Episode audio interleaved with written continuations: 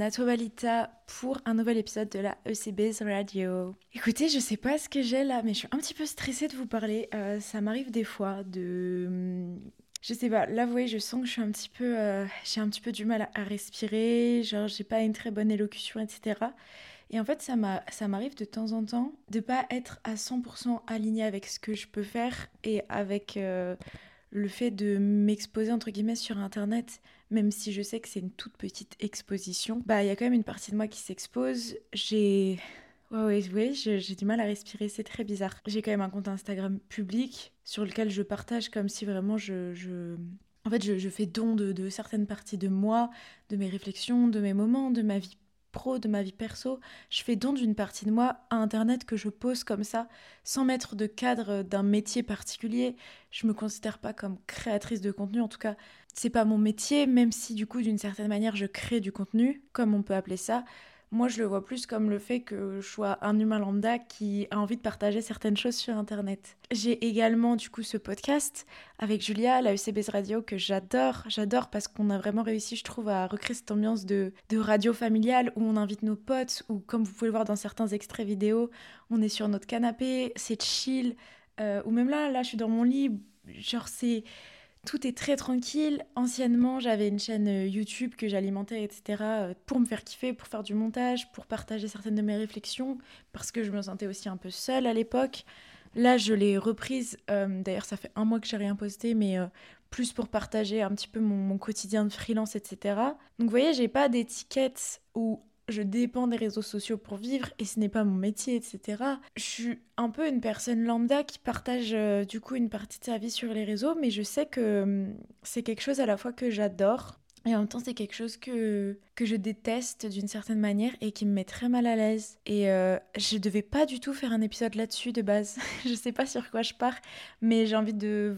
Ouais, en fait je sais pas, j'ai envie de... de de parler franchement et hum, je crois que je me suis toujours un petit peu questionnée sur ce que c'était que les réseaux sociaux parce que je considère que j'ai découvert ça assez tard dans le sens où moi quand c'est arrivé, c'est pas pour faire l'ancienne, hein, c'est plus que c'est une réalité dans mon parcours de vie. Genre Snapchat et Facebook, c'est arrivé dans ma vie genre quand j'avais 15 ans, tu vois, quand j'avais 15-16 ans, quand j'étais en train de me construire, mais c'était pas un truc malsain, tu vois, genre il y avait rien de malsain avec Facebook ou Snapchat, genre tu changeais ta photo de profil, tu mettais une description de ton film préféré ou une réplique, euh, une réplique dans une chanson, tu commentais vite fait ta journée et sur Snapchat, euh, genre tu, il y avait même pas le délire des flammes, tu vois, tu juste tu partageais des moments avec euh, des potes, tu leur envoyais des conneries et tout. Et ça crée... En fait, à l'époque, c'était vraiment pour créer du lien entre les gens. Et, euh, et ensuite, bon, moi, j'ai fait ma petite vie et tout. Et ça, j'ai pas du tout été... euh, J'ai grave été dans mon cercle, ma vie, dans ma bulle à un moment donné. Et que j'ai fini par éclater. Et je l'ai éclaté aussi à un moment donné où je me suis mise sur Insta. Et où du coup, quand tu as accès, enfin Instagram, c'est le moment où tu as accès à tellement de possibilités, je trouve, que tu vois les autres vies qui peuvent s'offrir à toi. En fait, je trouve qu'Instagram, ça donne vraiment cette envie de partage. Euh, même si ça peut être mal vu de ouais, t'étales ta vie, t'étales ce que tu as, ce que les autres n'ont pas, tu montres que le côté positif et tout, ce qui peut être une réalité, tu vois. Genre, il y avait ce truc où en fait, tu pouvais, euh, tu pouvais partager et je sais que moi, j'ai toujours été très très attirée par le format YouTube et j'ai toujours euh, kiffé plus ou moins Insta, même si au début, je le voyais comme le shaitan. Genre, au final, je kiffe ce réseau social-là. Euh, même si je sais que, c'est... que ça peut être vu comme quelque chose de très fake pour plein de gens, moi personnellement, je trouve qu'il y a tellement de positifs sur ce réseau social-là, genre ça m'a tellement ouvert et j'ai l'impression que moi, ce que j'ai pu donner aussi en retour, ça a été utile pour certaines personnes, que ce soit une story qui a fait rigoler un pote ou que ce soit un réel qui a fait cogiter quelqu'un qui est euh, à des centaines de kilomètres de moi. Genre, je trouve que c'est trop cool, tu vois. Mais il y a une partie de moi qui n'est absolument pas à l'aise à s'exposer comme ça et à se montrer. Et le truc, c'est que déjà de base, dans la vraie vie de tous les jours, je suis pas quelqu'un d'à l'aise socialement. J'ai de l'anxiété sociale, je pense que j'en ai toujours ou en tout cas c'est arrivé euh, à un moment donné dans mon adolescence où je me suis renfermée sur moi et où j'arrivais pas à communiquer avec les autres. Et d'ailleurs j'arrive toujours pas à communiquer avec les gens, même si j'essaye. J'apprends, que ce soit avec ma famille, que ce soit avec mes amis, que ce soit dans mes relations sentimentales. J'ai beaucoup de mal à communiquer, à exprimer ce dont j'ai besoin, à exprimer mon mécontentement, à exprimer ma joie et mon amour aussi. Genre, c'est quelque chose qui n'est pas évident pour moi. Je fais partie des gens qui savent pas dire je t'aime. Je c'est une phrase que j'ai du mal à dire et que je ne dis jamais. Que je ne dis jamais. Genre, c'est pas pour rien que je suis une groupie de dinos, c'est que je comprends ce qu'il essaye de dire, quoi. J'ai beaucoup de mal à dire ce que je ressens et à comprendre ce que je ressens et à le communiquer aux autres. Ça m'arrive de refuser d'aller boire un verre avec des amis, je parle même pas de potes, je parle d'amis, parce que ça peut potentiellement m'angoisser. Et c'est pas une question que j'ai pas les bons amis, parce que je suis quelqu'un, euh, je, m'attache très peu aux gens, donc je fais facilement le tri aussi, et je sais ce qui est bon pour moi en termes de relations euh, amicales. Mais ça me fait peur, les humains me font peur, j'ai peur de me livrer, j'ai peur de donner une part de moi, j'ai peur de cette générosité, de donner autant de soi, de, de dire ce qui nous tracasse, de parler de ce qui nous a traumatisés, de parler de nos peurs, de parler de ce qu'on aime, de parler de ce qui fait de nous. Nous, moi, c'est quelque chose qui m'effraie parce que j'ai tellement peur que quelqu'un un jour puisse se servir de tout ça.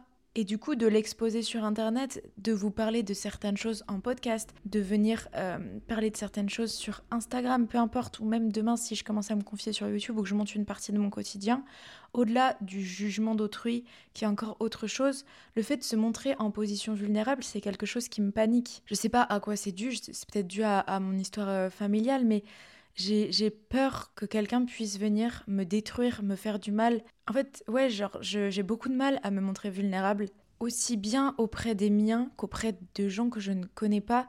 Et j'ai l'impression d'ailleurs parfois que dans les relations hyper éphémères, les gens que tu vas croiser peut-être en festival euh, deux jours, ou les gens que tu vas rencontrer en voyage et tu sais que trois jours plus tard ils repartent, c'est des gens avec qui j'arrive à être plus moi-même parce que le côté éphémère me rassure.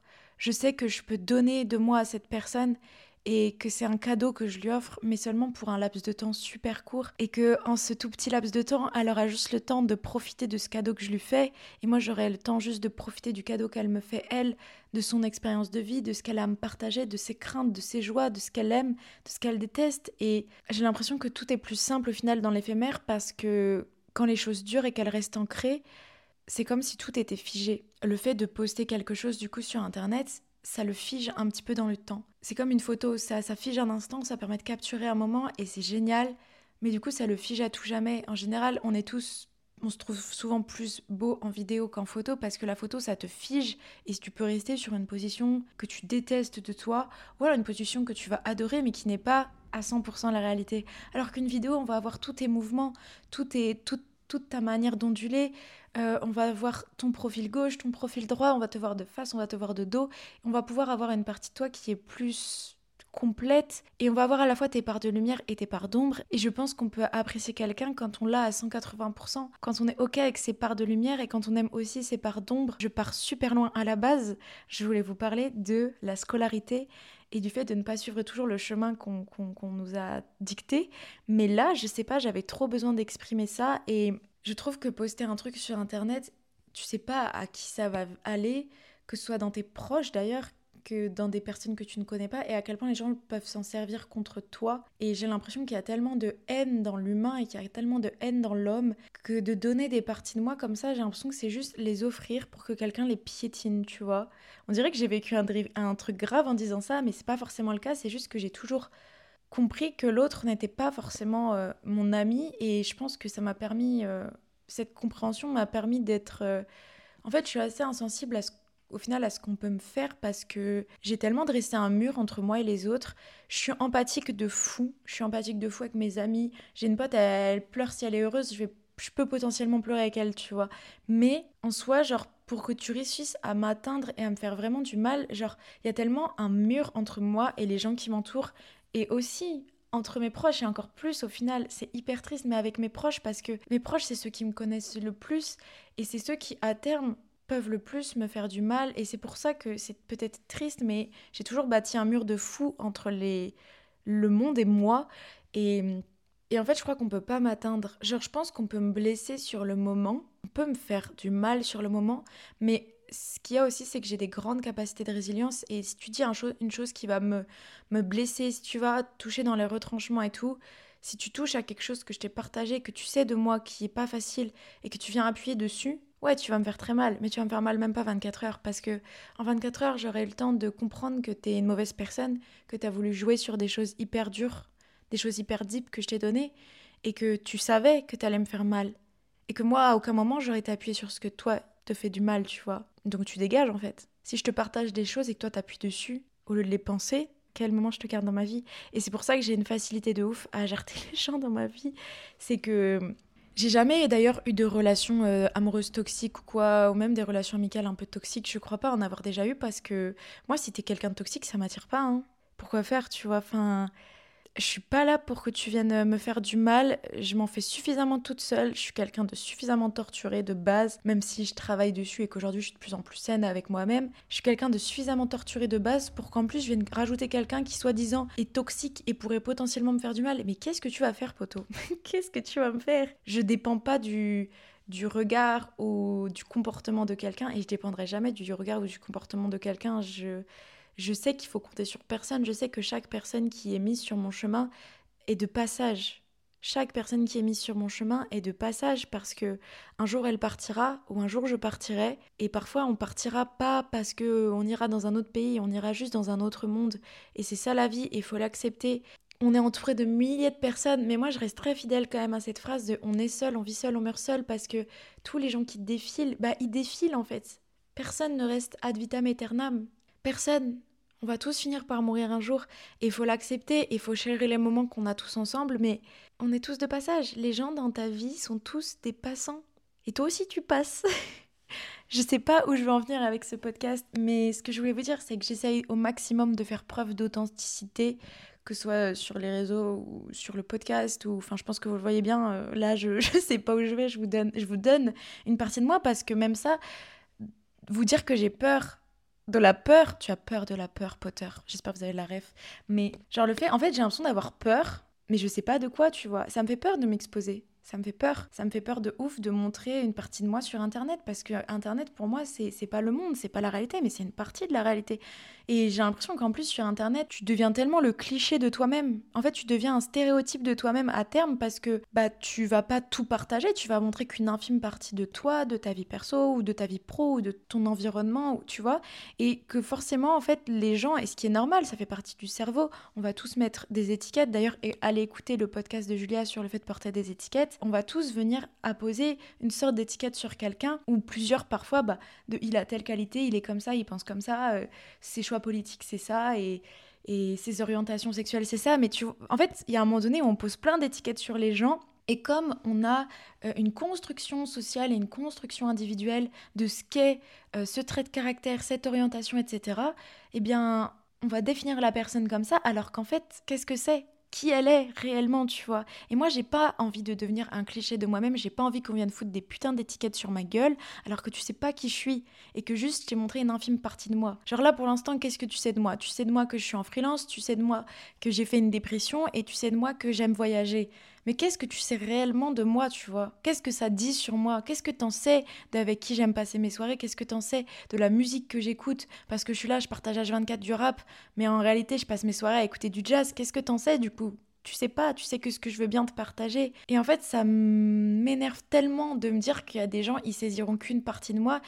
Et en même temps, c'est ok parce que je serais incapable de leur donner 100% de moi, tu vois? Je sais pas si je pars trop loin dans ma réflexion, mais je me dis, il y a des gens, les gens qui ont été le plus proches de moi, j'ai même pas été en capacité de leur donner 80% euh, de moi, tu vois. Qu'est-ce que je vais aller foutre plus de 5% de moi sur Internet, tu vois.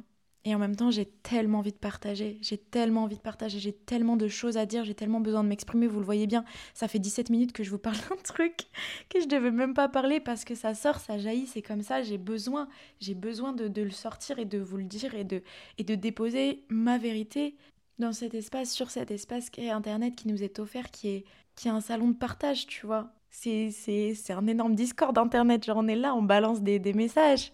J'ai l'impression qu'il y a tellement deux personnes en moi. Il y a la personne qui est prête à 100% à assumer ses idées sur Internet, à assumer ce qu'elle est, à, à, à, être, aussi OK avec le fait que oui, si je dis ça euh, en novembre 2023, un jour je pourrais poster l'inverse de ma pensée euh, en juin 2025 et c'est ok et heureusement et oui c'est de la dissonance cognitive mais c'est humain et heureusement qu'on change d'avis etc et il y a cette partie de moi qui est hyper ok avec ça d'être changeante et d'exposer mon évolution etc et en même temps cette partie de moi qui est en mode protège-toi de ce monde de, de, de requins protège-toi de ça protège-toi d'internet protège-toi de la haine des hommes protège-toi de la haine de ce monde, coupe Internet, éteins tout, éteins les réseaux sociaux et vis dans ta bulle et sois épanoui là-dedans. Parce que je sais que ça peut être hyper sain, mais en même temps, j'ai tellement besoin de de proximité avec les gens. Waouh, je sais pas si vous voyez ce que je veux dire, mais je pense que vous voyez ce que je veux dire. Mais je trouve ça tellement dur de, de trouver cet entre-deux. Genre, moi, j'aime trop être dans ma bulle, qu'on sache pas mes histoires et tout. Et du coup, j'ai envie de faire tellement ma vie dans mon coin, sauf qu'en fait, j'ai trop envie de partager. J'ai toujours eu envie de partager, d'avoir cette générosité aussi, de montrer des parties de moi, de montrer mes réflexions. Puis aussi, il y a des choses qui m'énervent et sur lesquelles j'ai envie de réagir. J'ai un avis sur beaucoup de choses. C'est réel, j'ai un avis sur beaucoup de choses. C'est pour ça que je vous dis que j'ai envie de parler d'argent, que j'ai envie de parler de politique, que j'ai envie de parler de religion, que j'ai envie de parler de, de féminisme, que j'ai envie de parler de sujets où j'ai l'impression de ne pas être d'accord avec plein de gens, d'être en accord avec certaines pensées. Et moi aussi, j'ai envie de, de, poser mon avis sur la table. J'ai envie de participer au débat commun, au discours commun. J'ai envie de faire partie des gens qui font avancer les choses. J'ai pas envie d'être juste témoin de ce qui se passe. Je veux y participer. Ça veut pas dire que si tu te mets pas sur internet, t'es que témoin parce que euh, tu peux faire beaucoup de choses sans jamais te montrer sur internet. Euh, j'ai des potes qui sont dans des associations et tout. Je sais, je sais même pas s'ils ouvrent Instagram une fois par semaine, mais ils font des choses dans le concret aussi. Moi, ce que j'ai besoin, c'est de, de parler. Et, j'ai l'impression qu'en parlant, c'est, je peux faire bouger plein de choses, tu vois. Et j'ai envie de prendre euh, cette part-là, cette partie de moi. J'ai envie de venir driver des situations. Donc euh, voilà, c'est là, euh, c'était tellement pas prévu. Je voulais vraiment, euh, d'ailleurs, je, bah, je, vous ferai cet épisode-là. Je voulais vous faire un épisode sur mon parcours scolaire et le chemin de vie. Mais là, je sais pas, je me suis lâchée parce que je me suis dit, ok, je suis haletante, je peine à respirer parce que ça me fait peur là pour l'instant de me confier, de venir poser une réalité, etc. Et juste, je vous ai donné ce que j'avais à vous donner là. Là, je pense qu'on peut pas faire plus, plus vrai que ce que je viens de vous dire. Et je sens qu'en fait, plus je vais le faire, moins je vais avoir peur et plus je vais être sûre de moi. Et plus je vais réussir à me rappeler que j'ai une carapace et que même si je le dépose sur internet, si mes proches peuvent pas me faire trop de mal, à quel moment un inconnu va m'en faire, tu vois? Il faut que je me rappelle de ça. Et, et voilà, je sais pas s'il y a des gens qui vont relate ce que je raconte. Je suis dans cette dissonance un peu de j'ai envie qu'on me regarde et je supporte pas qu'on me regarde, tu vois? Genre, je déteste être le centre de l'attention, mais en même temps, il y a une partie de moi qui qui est ok et qui a envie qu'on m'écoute, tu vois. Donc euh, c'est compliqué et je pense que c'est très humain, on est fait de paradoxes et, et voilà, c'est hyper paradoxal mais c'est totalement humain d'avoir envie de, choses contraires parfois. Et voilà, donc euh, écoutez, je vais continuer de, de partager et je pense que plus je pourrais dire ma réalité, ma vérité aussi, ce que je ressens et le fait que parfois je suis pas à l'aise à dire réellement ce que je ressens, plus je serai à l'aise et plus je serai en accord avec tout ça et plus je serai alignée et plus j'irai vers une version de moi qui me plaît et qui est capable de grandes choses parce que je pense que entre le premier épisode de podcast qu'on a enregistré avec Julia et, et celui-là, il y a une différence d'élocution, il y a une différence de, de sincérité et, il y a beaucoup de choses qui se sont faites et qui sont belles et, c'est trop cool. Donc euh, voilà, je vais continuer comme ça. Je sais, je, je, sais pas du tout comment vous allez prendre cet épisode. C'est un moment de partage et de... Voilà, je vous ai déposé euh, une partie de moi là, réellement. Et sur ce, je vais clôturer. Et je vous souhaite d'être aligné avec vous-même, de tester des choses, d'aller vous confronter aussi à ce qui vous fait peur. Parce que parfois, ce qui nous fait peur, est-ce qu'on n'est pas hyper sûr de vouloir? On saura si on le veut en faisant, tu vois. Genre, tu sais pas si t'aimes la noix de cajou, bah bouffe une noix de cajou et puis tu verras. Faites attention parce que je crois qu'il y a des trucs, genre c'est hyper allergène la noix de cajou, mais vous avez capté. Euh, faites-vous confiance, testez et on a le droit de se tromper, c'est important.